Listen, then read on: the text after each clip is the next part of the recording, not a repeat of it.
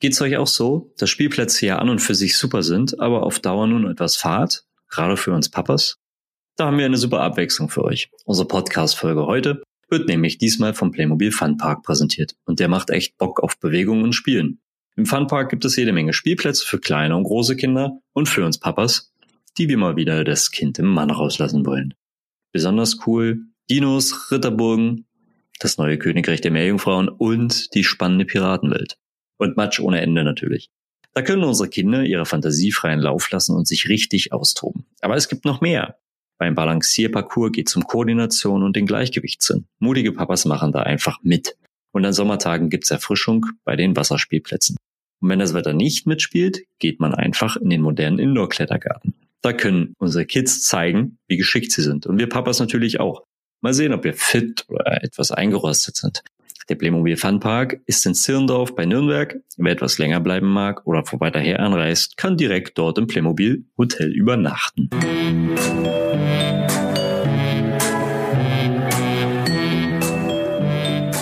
Hallo, ich bin Florian. Ich bin äh, echte Papa-Podcaster und mache was mit Bildern. Und An der anderen Leitung sitzt der Marco, Redaktionsleiter des Magazins Men's Health Dad.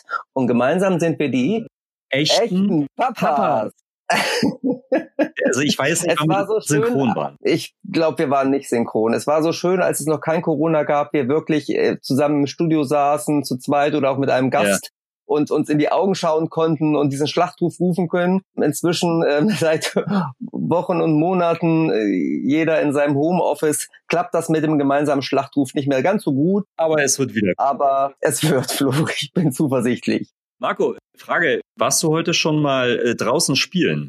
es ist ja noch relativ früh und alleine gehe ich tatsächlich nicht mehr so richtig spielen und meine Kinder sind ja auch schon elf und 14. Also man merkt tatsächlich ja schon eine Verschiebung, dass die doch eher drin sind als draußen. Aber also gerade erst vorgestern hatte ich echt einen schönen Vater-Tochter-Tag. Äh, Frau und Sohn waren, waren woanders unterwegs und ähm, wir haben viel Aha. draußen gemacht, meine Tochter und ich. Also wir, wir sind Gassi gegangen ohne Hund, weil der Hund okay. war auch nicht da, aber wir haben gesagt, so, ach komm, wir gehen mal raus und dann haben wir echt einen ellenlangen Spaziergang gemacht am Strand und da waren wir schon, also da haben wir, waren wir echt lange draußen und das hält vielleicht auch ein bisschen vor.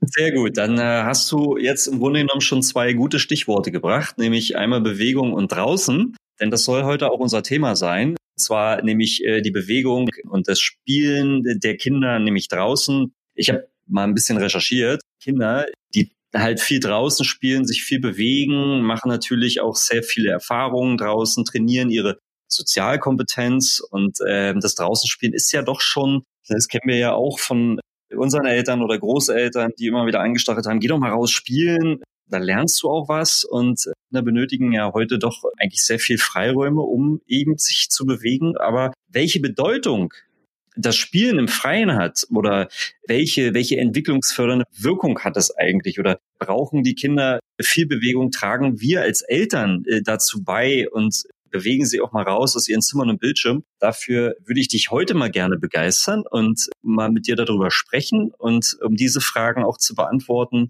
also zum Thema Spielen und, und Bewegung. Ich habe ja eigentlich die Frau Dr. Christiane äh, Richard Elsner eingeladen damit wir mit dir mal darüber sprechen, ist Hallo, Frau Dr. Richard Elsner. Guten Morgen. Guten Morgen. Guten Morgen. Was für eine Überraschung, Flo. Du hast einen Gast mitgebracht. ja, ne? Es ist so wunderbar geplant, ungeplant oder umgekehrt. Frau Dr. Richard Elsner, Sie leiten die Arbeitsgruppe Draußen Kinder im ABA Fachverband, wenn ich das richtig gesagt habe. Sie haben schon einige Bücher dazu geschrieben, erforschendes Thema auch. Und zudem, und das hat mich sehr beeindruckt, sind Sie Beirätin unter anderem im Bündnis Recht auf Spiel der Interessenvertretung des in der UN-Kinderrechtskonvention enthaltenen Rechts auf Spiel im deutschsprachigen Raum. Puh, das ist ein sehr langer Begriff, aber ich hoffe, ich habe das so richtig gebracht. Ja, gerade. außer dass wir der Aber-Fachverband sind. Ah. genau.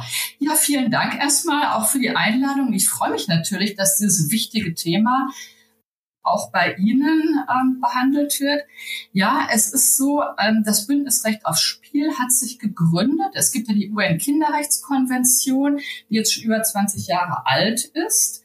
Und ähm, die auch, ähm, wo immer noch dran gearbeitet wird, dass sie auch Grundgesetz verankert wird oder ins Grundgesetz aufgenommen wird. Und da gibt es eben einen Artikel, äh, Artikel 31, Recht auf Spielfreizeit und Erholung. Und dieser Artikel 31 wird eigentlich sehr selten von ähm, Interessenverbänden oder so vertreten. Und das ist das, was wir hier tun. 2013 hat es auch einen Kommentar auch von der UN nochmal zum Thema Spiel gegeben. Ähm, und die behandeln im Grunde genau das, worum es uns auch geht. Das Spiel, das, was Sie in der Einleitung gerade beschrieben haben, nämlich dieses einfach unangeleitete Spiel draußen, Spiel im Freien, was also frühere Generationen, also auch die geburtenstarken Jahrgänge, die in den 60er geboren sind, ähm, noch auf jeden Fall als Bestandteil ihrer Kindheit kannten, nämlich Schule, Mittagessen, raus, spielen, bis es dunkel wird und so weiter. Und das ist eben nicht mehr Bestandteil der Kindheit. Und das ist weltweit ein Phänomen aus unterschiedlichen Gründen. Wir haben Medienkonsum, wir haben Straßenverkehr und wir haben andere Prioritäten. Also häufig werden Prioritäten gesetzt, dass es ja, Kinder gefördert werden sollen und so weiter, was auch überhaupt kein Problem ist natürlich. Natürlich sollen Kinder in, auch Fußball spielen, Klavier spielen, Ballettunterricht und so weiter haben. Aber dieser Anteil an Kindheit, nämlich einfach mal rauszugehen, einfach mal eine Bude bauen, andere Kinder treffen, einfach nichts ohne Erwachsene machen, ähm, der wird immer kleiner. Und der ist aber ein ganz wichtiger Punkt in der Entwicklung der Kinder. Ah, da sagen Sie schon was Gutes. Das würde mich nämlich auch mal äh, zu meiner ersten Frage bringen, wenn man jetzt mal wirklich äh, auch dahinter schaut, welche Bedeutung hat denn eigentlich Bewegung für die Entwicklung von Kindern? Weil Sie es ja doch schon sehr stark betont haben gerade. Genau, also es geht um Bewegung. Also Kinder sind ähm, anders als Erwachsene. Kinder sind viel spontaner. Kinder brauchen viel mehr Bewegung. Kinder sind viel bewegungsorientierter und Kinder wollen spielen. Und dieses Spielen ist eben mit sehr viel Bewegung verbunden. Und äh, Bewegung, ich denke, das ist etwas, was wir alle wissen, dass Bewegung sehr gut für den Körper ist. Ähm, ich denke, dass, dass die Herz-Kreislauf ähm, Erkrankungen verhindert und so weiter oder das Risiko verhindert. Das wissen wir wahrscheinlich alle. Aber ähm, weniger, weniger bekannt ist vielleicht, dass auch die kognitiven Fähigkeiten durch Bewegungen erst ermöglicht und gestärkt werden. Also erst in den letzten Jahren ist eigentlich die, das Bewusstsein, oder sagen wir so, wissenschaftlich auch mehr erforscht worden, dass es einen sogenannten Körpersinn gibt oder sagen wir, wissenschaftlich ausgedrückt Propriozeption. Ähm, das ist etwas, also das, wie wir uns im Raum bewegen, das hat einen ganz großen Einfluss darauf, wie wir denken. Also ähm, den Gleichgewichtssinn oder dass wir abschätzen können, welche Entfernungen nehmen wir eigentlich im Raum in unserer Umwelt ein. Und unsere kognitiven Fähigkeiten sind sehr stark darauf abgestimmt, dass wir ganz viele Erfahrungen durch Bewegung machen. Durch kleine Bewegungen, feine, aber auch große grobmotorische Bewegungen und so weiter.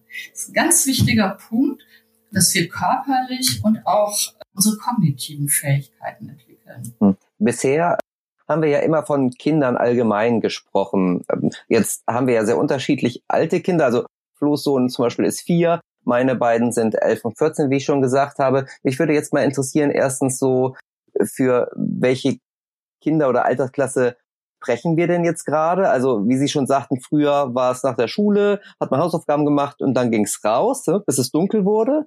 Ähm, aber da hat man natürlich, das gilt natürlich nicht für Zweijährige und ich weiß nicht, ähm, bis wann äh, auch für Ihre Definition da Kind sein geht und wann es aufhört. Also einmal die Frage so, von welcher Altersklasse sprechen wir und wie viel Bewegung brauchen denn diese Kinder dann heute? Vielleicht äh, können Sie beide Fragen mal dazu beantworten im einen, weil die sehr dicht mit aneinander liegen. Ja, genau.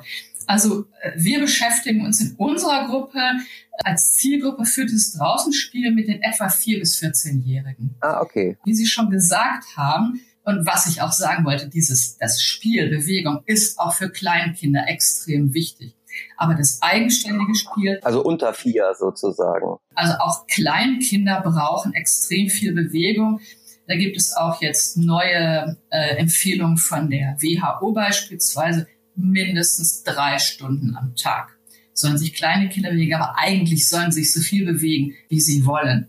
Aber die Zielgruppe, die wir jetzt genau in unsere Gruppe im Sinn hat, sind die 4- bis 14-Jährigen. Das sind die, die schon eine recht klare Vorstellung also, äh, haben vom Raum, von ihrer Wohnumgebung und so weiter oder entwickeln können und die auch in gewissem Maße eigenständig mh, hm, draußen sein können, sich irgendwo aufhalten können. Und das geht praktisch von der Kleinkindzeit, also etwa von vier Jahren, bis zur Pubertät. Und das haben Sie ja eben auch schon angesprochen, dass eben ab 11, 12, 13, 14 Jahren das so ein bisschen anders wird, dass andere Interessen aufkommen, dass dann schon noch gespielt wird, aber auch Interesse an anderen Sachen und so weiter da ist. Aber das ist eben diese Gruppe. Und ähm, wir empfehlen, dass Kinder mindestens zwei Stunden am Tag draußen sind. Und die Empfehlung ist von der WHO beispielsweise, dass Kinder in diesem Zeitraum mindestens 90 Minuten Bewegung haben am Tag. Das heißt also, dass er mit einmal Fußballtraining und vielleicht noch ein, zwei Stunden Sport in der Schule damit auf jeden Fall nicht hinkommt. Jeden Tag heißt tatsächlich am Sonntag, wochentags, in den Ferien, auch im Winter und so weiter. Zwei Stunden. Und dann gibt's noch eine andere Empfehlung, die sich für die aus der Augengesundheit ergibt. Kinder sollten mindestens zwei Stunden draußen sein, damit ihre Augen sich gut entwickeln. Ähm, denn durch das viele drinnen sein, auch durch die viele, ähm, durch den hohen Bildschirmkonsum, den Kinder ja heute haben, äh, sind Kinder viel zu viel drinnen und ähm, trainieren ihre Augen nicht ausreichend. Das heißt, dass Kinder viel mehr oder viel mehr Kinder kurzsichtig werden, als es früher der Fall war. Zwei Stunden am Tag finde ich schon sehr sportlich, ehrlich gesagt. Es ja, das stimmt. Mehr. Reicht denn die Bewegung in der Kita oder im Sportunterricht dann nicht mehr aus, wenn ich es richtig sehe? Nein, also das auf gar keinen Fall. Natürlich ist Sportunterricht gut, aber ich sagte ja, es geht um täglich zwei Stunden ja, mindestens ja, Bewegung. Ja. Und dazu gehört natürlich eben sowas wie eigenständiges Spiel draußen, es gehört dann aber auch, oder es kann dazu gehören, der Schulweg, den man eben aus eigener Kraft zurücklegt. Also mit dem Fahrrad, zu Fuß, mit dem Roller oder sowas. Das würde auch dazu mhm. zählen. Also es mhm. geht darum, also wenn wir jetzt zu den Maßnahmen vielleicht kommen, ähm, es geht darum, Kindern zu ermöglichen, selber draußen was machen zu können. Kinder sollten ähm, selber Wege machen können, also einkaufen alleine oder Schulweg selbst machen können.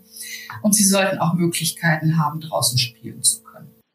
Okay, was gerade natürlich in der Großstadt ähm, nicht immer ganz einfach ist. Ne? Und auch so dieses Unbeaufsichtigte draußen wird ja nicht leichter, je kleiner das Kind ist und je größer die Stadt sozusagen. Aber äh, Sie sprachen gerade schon darüber, was man denn machen könnte, um äh, das so ein bisschen anzukurbeln. Ähm, nun sind ja äh, unsere Kinder oftmals schon früh in der Betreuung, Krippen, Kitas und natürlich dann Schule. Abgesehen vom Sportunterricht, der ja sozusagen ganz klassisch ist, gibt es denn da noch andere Be Bewegungsförderungen, die diese Einrichtungen noch machen können? Ich denke, dass ein ganz wichtiger Punkt ist, dass Kitas und Schulen, wo sie ja jetzt im Ganztag vorwiegend arbeiten, ihre Außenflächen bewegungsgerecht gestalten. Dass Außenflächen naturnah umgestaltet werden. Ähm, dazu gibt es auch in vielen Bundesländern oder Kommunen mittlerweile Programme, dass ihnen Gelder zur Verfügung gestellt werden, dass beispielsweise Weidentunnel angelegt werden, Hügel, Landschaften und so weiter angelegt werden, irgendwo Steine hingestellt werden und so weiter.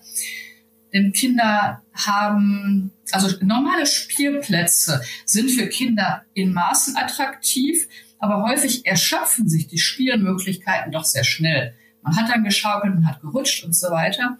Aber was fehlt, ist, dass Kinder etwas verändern können auf diesen Spielplätzen. Es gibt da noch Wasserspielplätze, das ist auch schön, im Wasser ein bisschen zu matschen. Aber sowas wie Matsch zum Beispiel, ähm, das ist auf vielen Spielplätzen gar nicht gern gesehen. Also dass Stöcke irgendwo mitgebracht werden, liegen gelassen werden, dass Buden gebaut werden, das ist auf vielen Spielplätzen nicht gerne gesehen. Und was wir brauchen, sind naturnahe Flächen für Kinder. Und das ist etwas, was äh, Kitas und Schulen, aber auch Kommunen fördern können. Häufig ist es so, dass die Außenflächen an Schulen sehr klein sind, weil ja Kitas und Schulen in einer Zeit gebaut worden sind, wo man für den Halbtag geplant hat. Also sind die gar nicht so groß. Das heißt, es würde schon auch wichtig sein, die, äh, den Raum außerhalb einer Einrichtung zu nutzen. Also welche Parks und so weiter gibt es da in der Umgebung? Also es gibt ja auch viele Kitas, die gar keine eigenen Außenflächen haben, die sowieso ähm, die Spielplätze oder andere Flächen der Umgebung nutzen. Ähm, aber in der Regel ist es so, ähm, dass Kinder aus, dass, dass Kitas Außenflächen haben. Die sollten umgestaltet werden, bewegungsfreundlich gemacht werden. Und dann sollte man einfach auch mal gucken, kann ich mal einen Waldtag einschieben in der Kita? Das wird auch schon sehr häufig gemacht, aber nicht durchgehend. Kann ich in der Ganztagsbetreuung in der Schule Aktivitäten außerhalb anbieten? Kann ich also mit einer Betreuungsgruppe in den nahegelegenen Park gehen oder Wald oder so? Und ich denke, das Wichtigste ist eigentlich, Sie hatten ja eben auch schon angesprochen, ja, in der Großstadt ist man dies nicht so einfach und so weiter, ähm, sich die Bedingungen vor Ort tatsächlich anzugucken. Denn wenn ich in einer verdichteten Großstadt lebe, dann habe ich viel einfacher, habe ich es viel einfacher, Wege zu Fuß zu erledigen dann ist die Straßenhaltestelle vielleicht nicht weit. Das heißt, ich muss irgendwo hinlaufen, ich kann alleine irgendwo hingehen, was auf manchen Dörfern nicht so gut möglich ist. Da wiederum gibt's große Gärten oder andere naturnahe Flächen. Also ich denke, man muss schon immer vor Ort gucken und sich zurückzuziehen und sagen, nö, geht ja alles nicht. Das ist eigentlich in der Regel ähm, ja gar nicht unbedingt der Fall, wenn man sich seine Umgebung anguckt und sagt, na ja, aber hier könnte ich ja tatsächlich mit den Kindern, mit seinen Freunden mal hingehen ähm, und die da spielen lassen, wenn sie klein sind, wenn sie größer sind.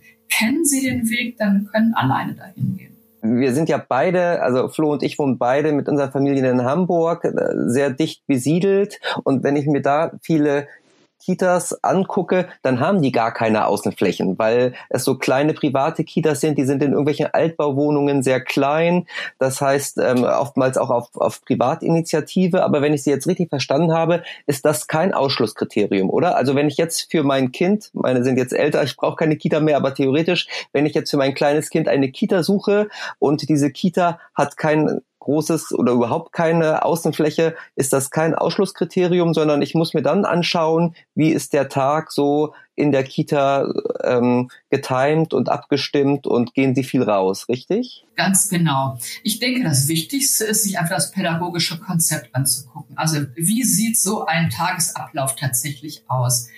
Und da gibt es ganz viele sehr engagierte Pädagoginnen, die viel Wert auf draußen sein und so weiter legen. Ähm, aber es wäre für uns auch als Interessenverband für dieses Spiel schon wichtig, wenn das tatsächlich ähm, stärker verankert würde. Dass es nicht nur auf das Engagement Einzelner ankommt, sondern dass es tatsächlich ähm, stärker verankert wird.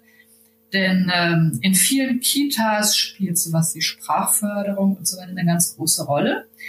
Ähm, die Bewegungsförderung, Körper und so weiter spielt eine geringere Rolle. Okay, und können Sie auch noch was zu den Schulen kurz sagen? Weil ich habe jetzt Schulkinder ja und ich habe zum Beispiel in der Corona-Krise waren wir ja alle zu Hause, Homeoffice, Homeschooling und da habe ich gemerkt, dass die Sportlehrer, die haben sich subjektiv von mir gefühlt sehr zurückgezogen. Also da es ist ja auch schwierig, Sportunterricht im Homeschooling umzusetzen. Gibt es da bei den Schulen etwas, auf was man achten muss, um dem gerecht zu werden? Ich denke, da ist genau dasselbe wie bei den Kitas, dass man einfach nachfragt, welchen, welche Bedeutung dieser Aspekt eigentlich hat. Also ich meine, im Bereich der Schule ist es eben ein Thema, kann mein Kind alleine zu Fuß dahin gehen, kann es später vielleicht mit dem Fahrrad dahin, mit dem Roller dahin fahren und so weiter. Ich denke, das ist ein ganz wichtiger Punkt bei der Schulwahl. Ähm, ob das Kind das alleine machen kann. Das hat auch noch den Vorteil, wenn das Kind selbstständig zur Schule gehen kann, dass es mit anderen Kindern zusammen ist, die auch nicht so weit weg wohnen. Das heißt, das Kind findet dann in der Freizeit seine Freunde auch in der Umgebung. Das, man braucht nicht immer diese Fahrdienste der Eltern, was übrigens auch die Eltern entlastet. Ja, das ist auch ja, ein ganz ja. auch wichtig. Eigenzweck. Und Ja, der nächste Punkt ist eben, ob äh, Schulen äh, in der Ganztagsbetreuung, also im Schulunterricht selber, ähm, gut, der Schulunterricht selber findet eben einfach in einem Klassenraum statt. Da gibt es dann Programme wie das wie bewegte Schule, wo ab und zu mal aufgestanden wird oder bestimmte Sachen eben nicht am Platz gemacht werden. Aber ansonsten ist es, glaube ich, schon mal wichtig zu gucken, wie die Ganztagsbetreuung aussieht. Welche Flächen gibt es eigentlich? Und ähm, die Betreuerin, hm, welchen Zugang haben sie eigentlich zum Spielen draußen? Und wie sieht so ein Tagesablauf denn eigentlich aus? Hm. Also ich verstehe jetzt schon, dass man in, ganzheitlich gucken sollte. Also und versuchen sollte schon immer mal wieder so auszugleichen, wenn an der einen Stelle ein bisschen weniger Bewegung ist, weil es die Bedingungen einfach nicht hergeben, wie Marco jetzt auch sagte mit der Kita, ähm, dass man dann versucht, das Ganze auszugleichen und an anderer Stelle mehr Bewegung einfordert oder oder oder äh, genau, einschiebt genau, dann bei genau. den Kindern, oder? Das heißt also, dass man auch in seiner Freizeit oder im Urlaub und so weiter Orte wählt, in denen die Kinder sich einfach frei bewegen können. Sie hatten ja eben dann das Beispiel vom Strand gebracht. Sowas ist natürlich ein idealer Ort für Kinder. Aber auch sowas wie, ich sag mal, Ferien auf dem Bauernhof oder im Mittelgebirge oder so, ähm, wo es einfach ganz viele Anreize gibt, sich irgendwo draußen zu bewegen, mh, hm, dass die Eltern beispielsweise sich irgendwo hinsetzen können, ein Picknick machen können, sich ja von mir aus ähm, mit den elektronischen Geräten oder mit einem Buch beschäftigen und die Kinder, die spielen eben einfach. Oder man baut mit den Kindern zusammen einen Staudamm und die Kinder bauen eine Bude und so weiter und alle sind zufrieden. Das ist ganz spannend, weil so bin ich im Grunde genommen auch aufgewachsen. Ich weiß nicht, wie es bei dir, Marco, war, aber äh, also ich bin, äh, meine Großeltern hatten ein Haus direkt im Wald. Cool. Und ich bin quasi in meiner Kindheit immer durch den Wald äh, gezogen. Wir haben ähm, Butzen gebaut, wir sind Pfeil und Bogen irgendwie haben wir uns gebaut und sind durch, durch den Wald gezogen, haben äh, Schnitzeljagd gemacht. Also ganz viel äh, in dem, was, was früher irgendwie normal war, weil es aber auch keine Technik gab, wie sie es heute war. Ich weiß nicht, Marco, wie war es bei dir? Wie bist du aufgewachsen? Nicht im Wald wie du, aber äh, also ich bin ja, äh, komme aus Braunschweig, da haben wir so am Stadtrand gewohnt. Das war, ähm, also ich war auch gefühlt immer nachmittags draußen, da gab's viel zu entdecken irgendwie. Aber man muss tatsächlich auch sagen, irgendwie, dass das Fernsehen dann ein großer Konkurrent war. Gerade als man älter wurde ne, mhm. und dann so auch in die Pubertät kam. Gut, damals gab's nur drei Programme, die man gucken musste. Es war beschränkter. Es gab kein Smartphone. Ähm, aber also im Ansatz war es schon ähnlich wie bei dir. Welche, welche weiteren Bedingungen wären denn noch wichtig, um Bewegung fördern zu können? Ich meine, ähm, jetzt von den Bedingungen, also von den grundlegenden äh, umweltlichen Bedingungen haben wir ja gerade gesprochen. Gibt es noch andere Sachen, auf die man achten äh, kann? Ernährung vielleicht oder weiß ich nicht? Ja, Ernährung ist sicherlich etwas Wichtiges. Also dass ähm, ja, dass Kinder eben fitter sind, also gesunde Ernährung ist sicherlich ein guter Punkt. Jetzt durch die Corona-Krise hat sich ja jetzt wieder verstärkt der Medienkonsum. Das hatten Sie ja eben auch schon mal angesprochen. Ähm, ich denke, das ist schon ein ganz wichtiger Punkt, der, mit dem frühere Eltern sich nicht so beschäftigen mussten.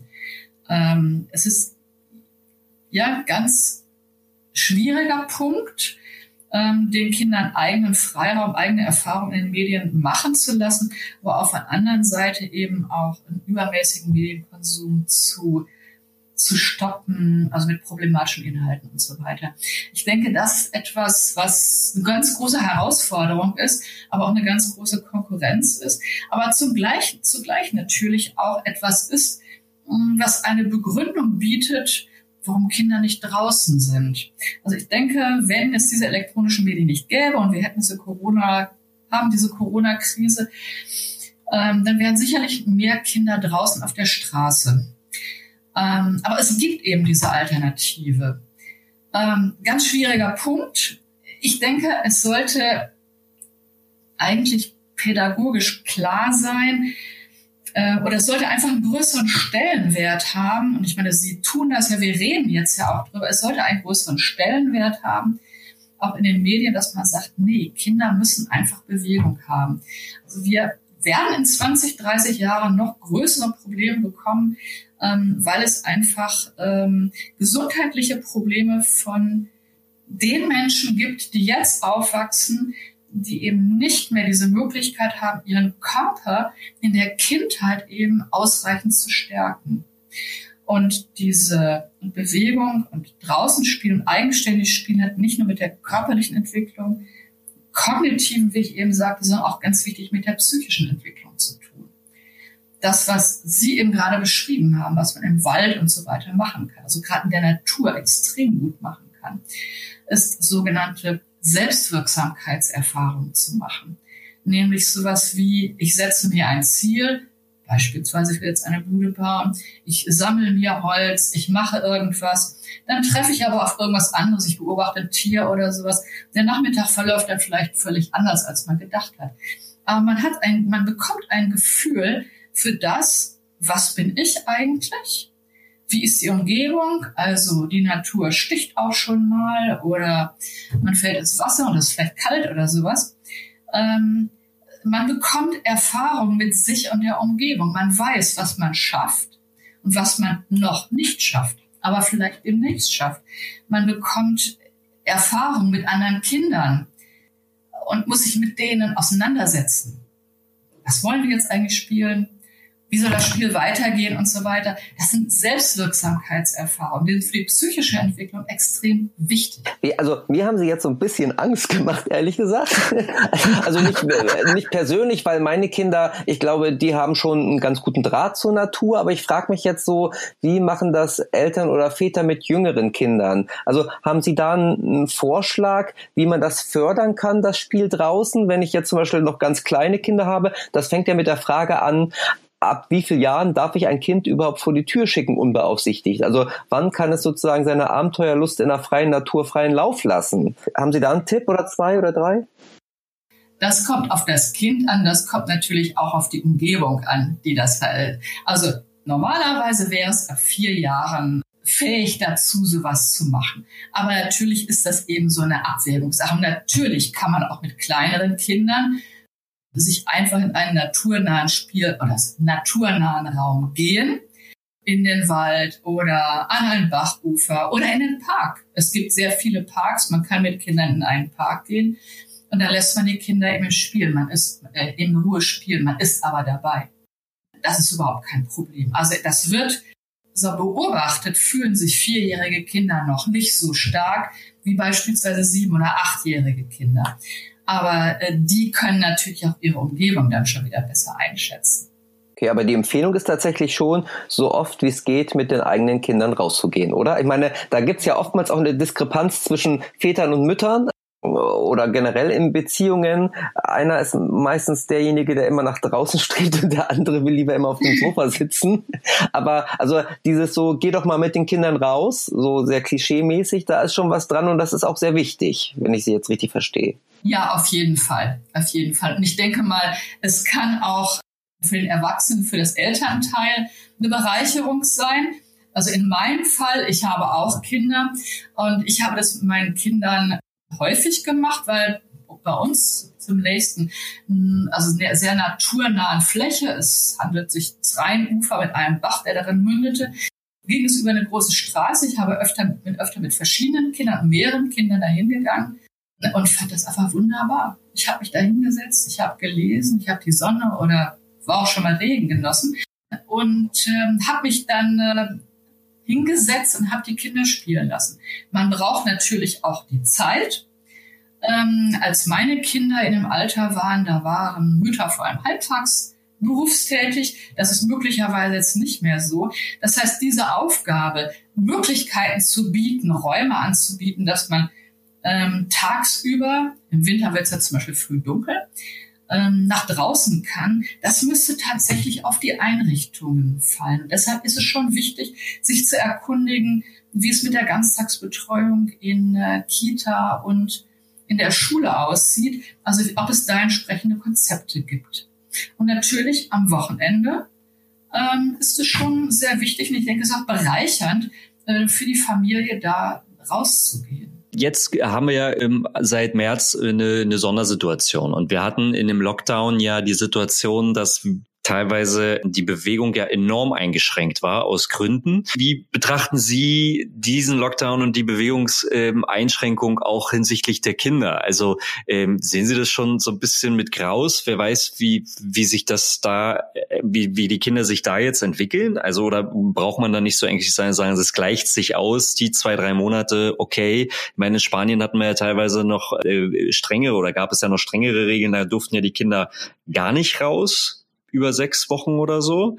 Da war das ja noch ein bisschen eingeschränkter als bei uns. Also ich fand diese, ja, diese Corona-Krise interessant in der Hinsicht. Also ich habe in meiner Umgebung hier bemerkt, dass zunächst mal in den ersten Monaten, in den ersten Wochen im März als auch die Spielplätze zu waren, sehr viele, sehr viele Eltern mit ihren Kindern tatsächlich draußen waren. Also ich habe da auf, in, an Orten Eltern mit ihren Kindern gesehen, irgendwo auf Wiesen oder so, wo ich sonst nie vorher welche gesehen habe. Also meiner Ansicht nach hier in der Umgebung haben ganz viele Kinder ihre Fahrradfahrkompetenzen sehr stark gesteigert, weil sehr viele Eltern mit ihren Kindern auf dem Fahrrad unterwegs waren. Aber das betrifft natürlich nur einen gewissen Ausschnitt der Kinder. Und das ist jetzt schon deutlich wieder abgeflaut. Gut, jetzt haben wir Sommerferien. Da gehe ich davon aus, dass viele Kinder auch jetzt irgendwo anders an Urlaubsorten Bewegung bekommen. Ich denke, dass ich da auch nur einen Ausschnitt gesehen habe. Und ja, ich, also ich denke, dass viele Kinder sich einfach ein oder viele Familien sich möglicherweise einen noch bewegungsärmeren Lebensstil angewöhnt haben also mit ähm, viel mehr Medienkonsum. Und da ging ja auch die Meldung gerade in den letzten Tagen durch die Presse, dass der Medienkonsum von 10 bis 17-Jährigen sich extrem stark erhöht hat und dass in vielen Fällen wahrscheinlich einer gewissen Internetsucht, Online-Sucht und so weiter zu rechnen ist. Also ganz schwierige Entwicklungen natürlich. Ähm, grundsätzlich kann man natürlich sagen, dass zwei, drei Monate und so weiter natürlich wenn man dann wieder gute Bewegungen schafft, problemlos aufgeholt werden können. Okay, das fällt ein Stein vom Herzen. Das wäre jetzt meine Frage gewesen tatsächlich, ob denn jetzt das Kind schon im Brunnen gefallen ist, aber scheinbar nicht. Nein. Wir wissen letztendlich nicht, wie lange diese ganze Sache jetzt noch dauert. Aber ähm, die Natur, die ist ja trotzdem offen. Und es ist ja gerade, von daher haben wir ja auch für ein wissenschaftliches Ergebnis der Corona-Zeit oder Corona-Krise ist ja auch, die Coronaviren werden besonders draußen schnell abgetötet. Also ist es ganz wichtig, draußen zu sein. Man kann draußen auch viel besser andere Menschen treffen. Also dass Kinder mit Freunden spielen können. Das ist schon eine Ermunterung, jetzt durchaus in die Natur zu gehen. Die, also die Ansteckungsgefahr ist nicht so groß und tatsächlich irgendwie in der ersten Phase haben wir dann auch zu unserer Tochter gesagt so, ja, du darfst dich mit einer Freundin treffen, aber bitte nur draußen und mit Abstand, ne? Also, also da, da war sie schon häufiger dann auch draußen mit Freunden, wo sie ansonsten, wenn jetzt nicht Corona vorgeherrscht hätte, vielleicht doch eher drin was gemacht hätte hat auch was Gutes gehabt. Frau Dr. Richard Elzner, vielen herzlichen Dank für Ihre Zeit. Wir sind jetzt gleich auch schon beim Ende. Eine allerletzte Frage hätte ich noch. Und zwar haben wir eine, eine Liste an, an Liedern auf Spotify, zu der wir immer wieder von Folge zu Folge einen weiteren Song hinzufügen. Wir fragen dann auch immer gerne unsere Interviewpartner, ob sie vielleicht gerade ein Lieblingslied haben oder ein Lied, was, was äh, sie sehr beschäftigt. Und dann würden wir das auch gerne mit auf unsere Liste tun. Meine Frage nun an Sie. Gibt es da etwas Musikalisches? Sie meinen für mich jetzt persönlich, jetzt was nicht mit draußen Spiel zu tun genau, hat. Genau, irgend, irgendetwas, irgendetwas. ich bin ein ausgesprochener Fan von klassischer Musik. Okay, das haben wir zum Beispiel noch nicht auf der. Auf Nein, der ich singe auch in einem Oratorienchor und äh, ähm, also wie gesagt, da weiß ich jetzt nicht bin ich im Augenblick ähm, überfragt, ehrlich gesagt. Okay, denn äh, Marco, hast du sonst einen? Ich hätte sonst äh, einen, den, den man nehmen. Also ehrlich gesagt, wir würden ja auch mal was Klassisches nehmen, so ist es nicht. Ne? Diese, ja, auf jeden diese, Fall. Ähm, Playlist lebt ja von ihrer Vielfalt, weil sie soll ja sozusagen auch die, die Vielfalt unserer Gäste und unserer Themen widerspiegeln. Also weit, was, was ähm, üben Sie denn gerade ein in Ihrem Chor? Naja, Sie wissen ja, Chor ist zur Zeit geht ja auch nicht. Das stimmt, ja. Also wir hatten eigentlich vorgehabt, die Schöpfung von Haydn im Sommer zu bringen. Also ein wunderschönes Stück ist, da können Sie von Vivaldi die vier Jahreszeiten. Ah ja, Aber das ist doch super. Das Sehr schön.